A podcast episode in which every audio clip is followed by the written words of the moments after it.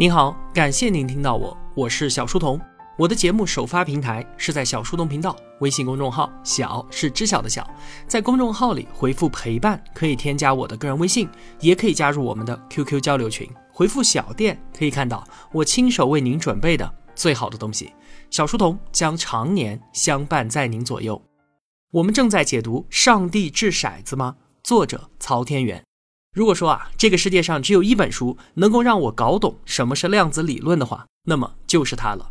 让我们一起回到当年，沿着量子论所走过的道路，展开一次奇幻探险。上期节目我们说到，热力学之父开尔文，在一次著名的演讲当中提到了两朵小小的乌云，其中一朵呢，黑体辐射实验，它引爆了量子论革命。物体辐射的频率和温度之间存在着函数关系。当时啊，科学家们分别从粒子和电磁波两个角度出发，推导出了两套公式。可是，一套呢只对短波有效，另一套只对长波有效，没有办法协调统一。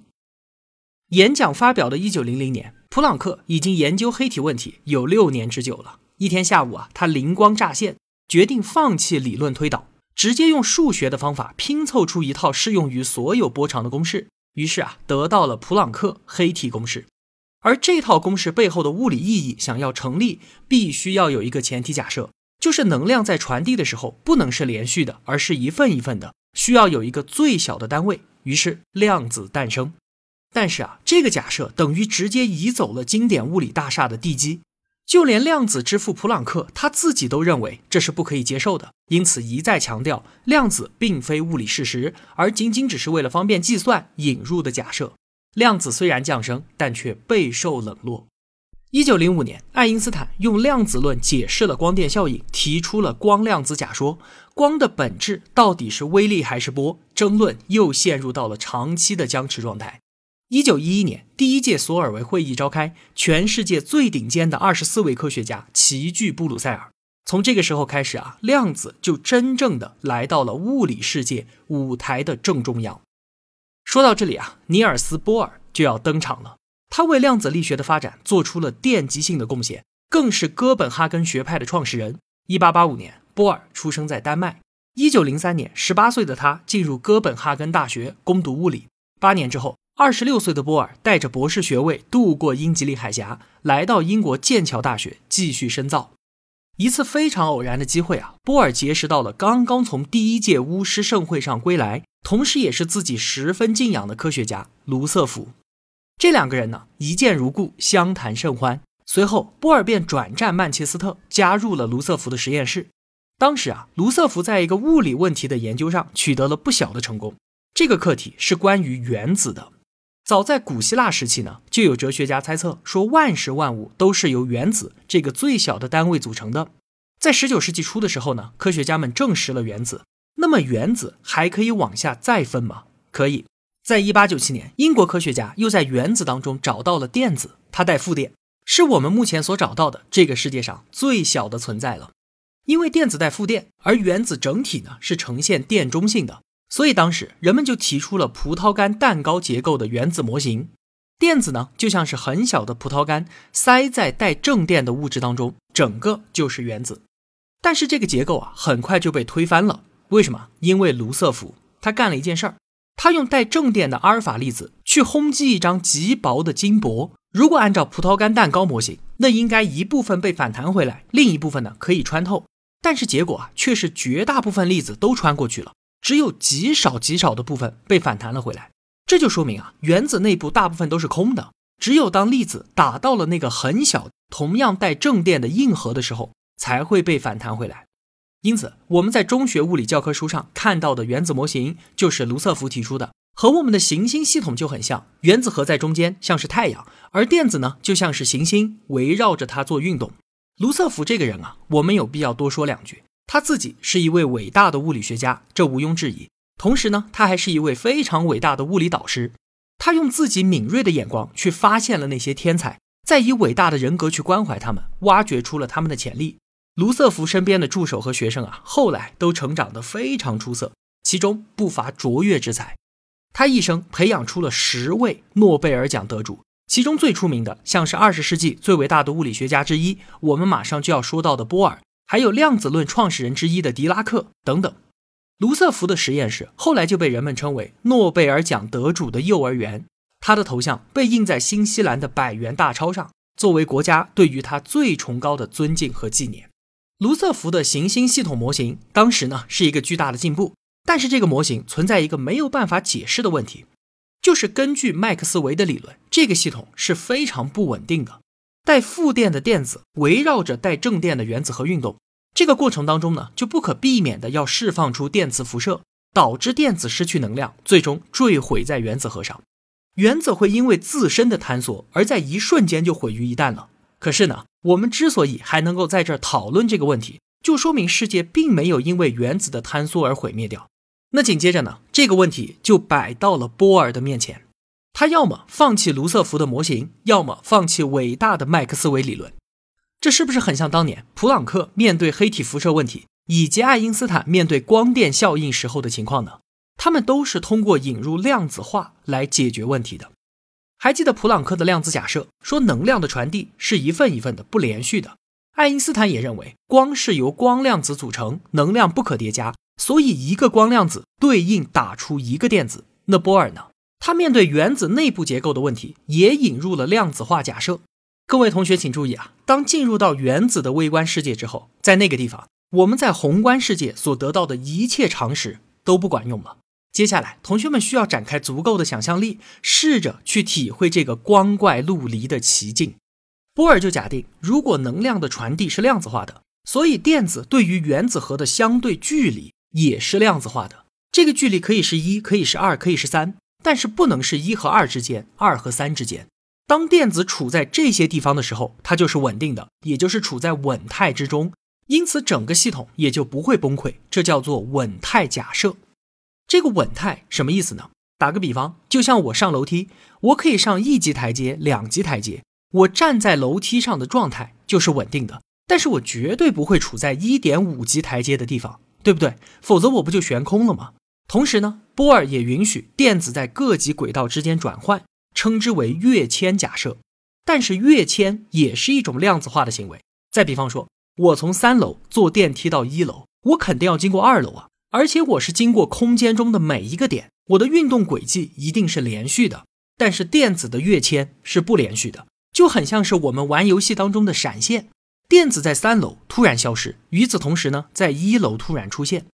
为什么会有这种奇怪的想法？就因为能量的获取和释放，它是量子化的。那么，因为能量变化而带来的位置改变，也就是跳跃的，是不连续的。当年啊，波尔的理论非常的成功，他能够很好的解释观察到的氢原子内部的行为，也因此呢，获得了一九二二年诺贝尔物理学奖。在他获得诺奖之前的一九一九年，应普朗克的邀请，波尔访问了战后的柏林，在那个地方啊，普朗克和爱因斯坦非常热情地接待了他，量子力学三大巨头坐在一起展开了讨论。波尔说啊，电子在轨道间的跃迁是不可预测的。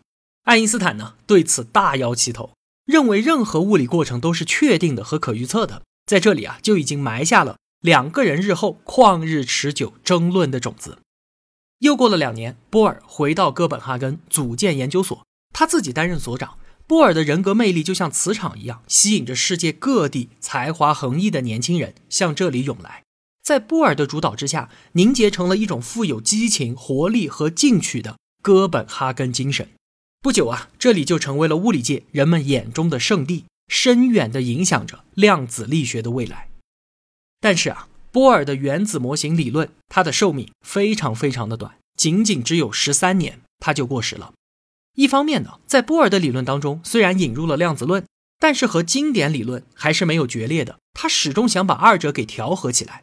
后人就评价波尔理论，说它是半经典半量子的。在他的模型中，电子就如同一位变脸大师，在单一轨道上运行的时候呢，表现出了经典力学的面孔；而一旦轨道变换，就立刻变成了量子化的模样。当然了，更重要的是，因为这套理论它本身还不够完备。虽然它很好的解释了氢原子，但是面对更加复杂的原子，他就束手无策了。量子论革命啊，实际上是一场非常彻底的革命。只有完全和旧的理论切割之后，才能够真正理解量子带来的意义。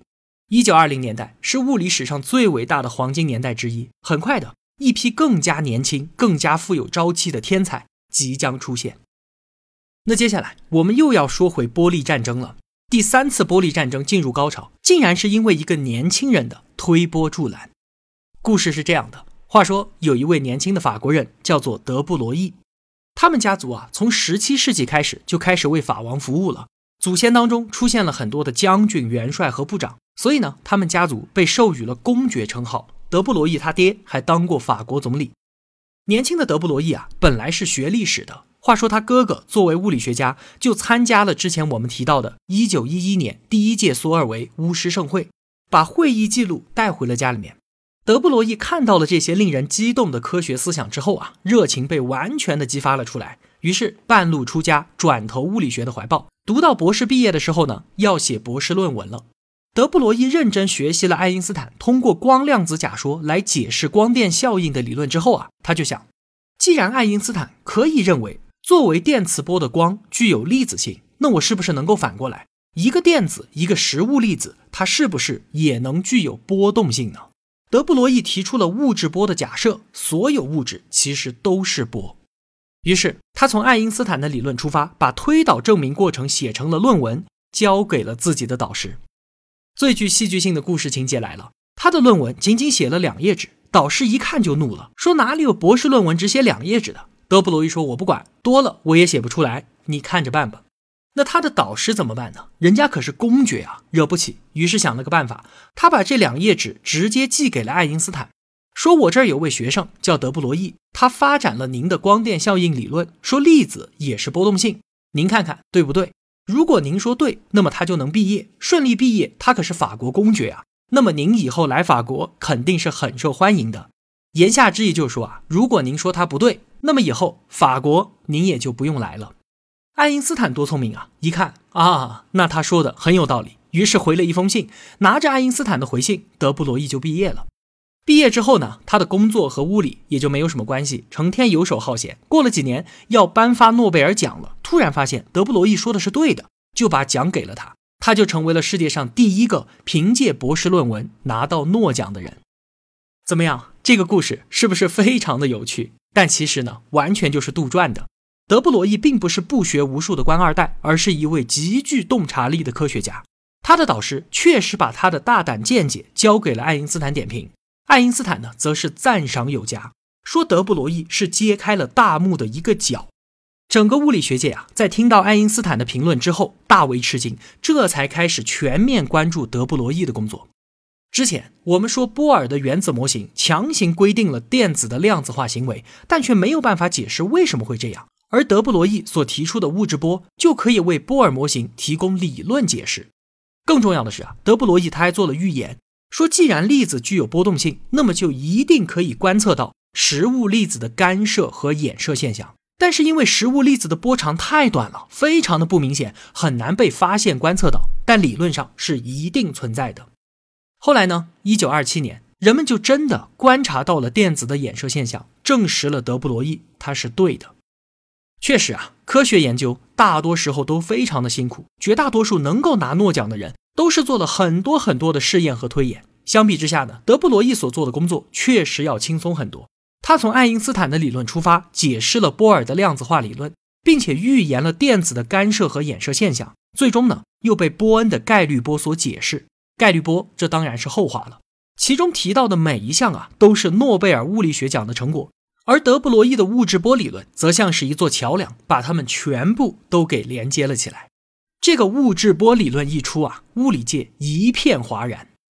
微粒和波动两支军队一直都僵持不下，电子竟然是一个波的爆炸性新闻，很快就传遍了双方的阵营。光到底是什么？似乎还有商量的余地，我们慢慢讨论。而电子呢？我们世间一切都由原子组成，这问题可就大了去了。不仅仅是光的本质，如今整个物理世界都陷入到了波动和微粒的战争之中。第三次玻璃战争就这样被推向了高潮，熊熊的战火燃遍了物理世界的每一个角落。到这个时候啊，物理学真正走到了一个十字路口，众人迷茫而困惑，不知道前途何去何从。长期的玻璃战争让物理学的基础处在崩溃的边缘。人们甚至都不知道自己是站立在什么东西之上的。当时啊，有一个笑话非常的流行，说物理学家们不得不在每个星期一、三、五把世界看成粒子的，在二、四、六呢又把世界当成波。那么星期天呢，他们也不知如何是好，因此只能在家里默默的祈祷。但是啊，我们也无需过多的担心，这样的混乱很像是黎明前的黑暗。物理学很快将迎来自己的曙光。幸运的是，就像当年卢瑟福遇到了自己的接班人波尔，波尔也将遇到自己的接班人。那他是谁呢？后来的故事又将如何呢？我们下期节目接着聊。好了，今天的节目就是这样了。如果我有帮助到您，也希望您愿意帮助我。一个人能够走多远，关键在于与谁同行。我用跨越山海的一路相伴，希望得到您用金钱的称赞。愿生活中所有的美好都不被辜负。小店期待您的光临。我是小书童，我在小书童频道与您不见不散。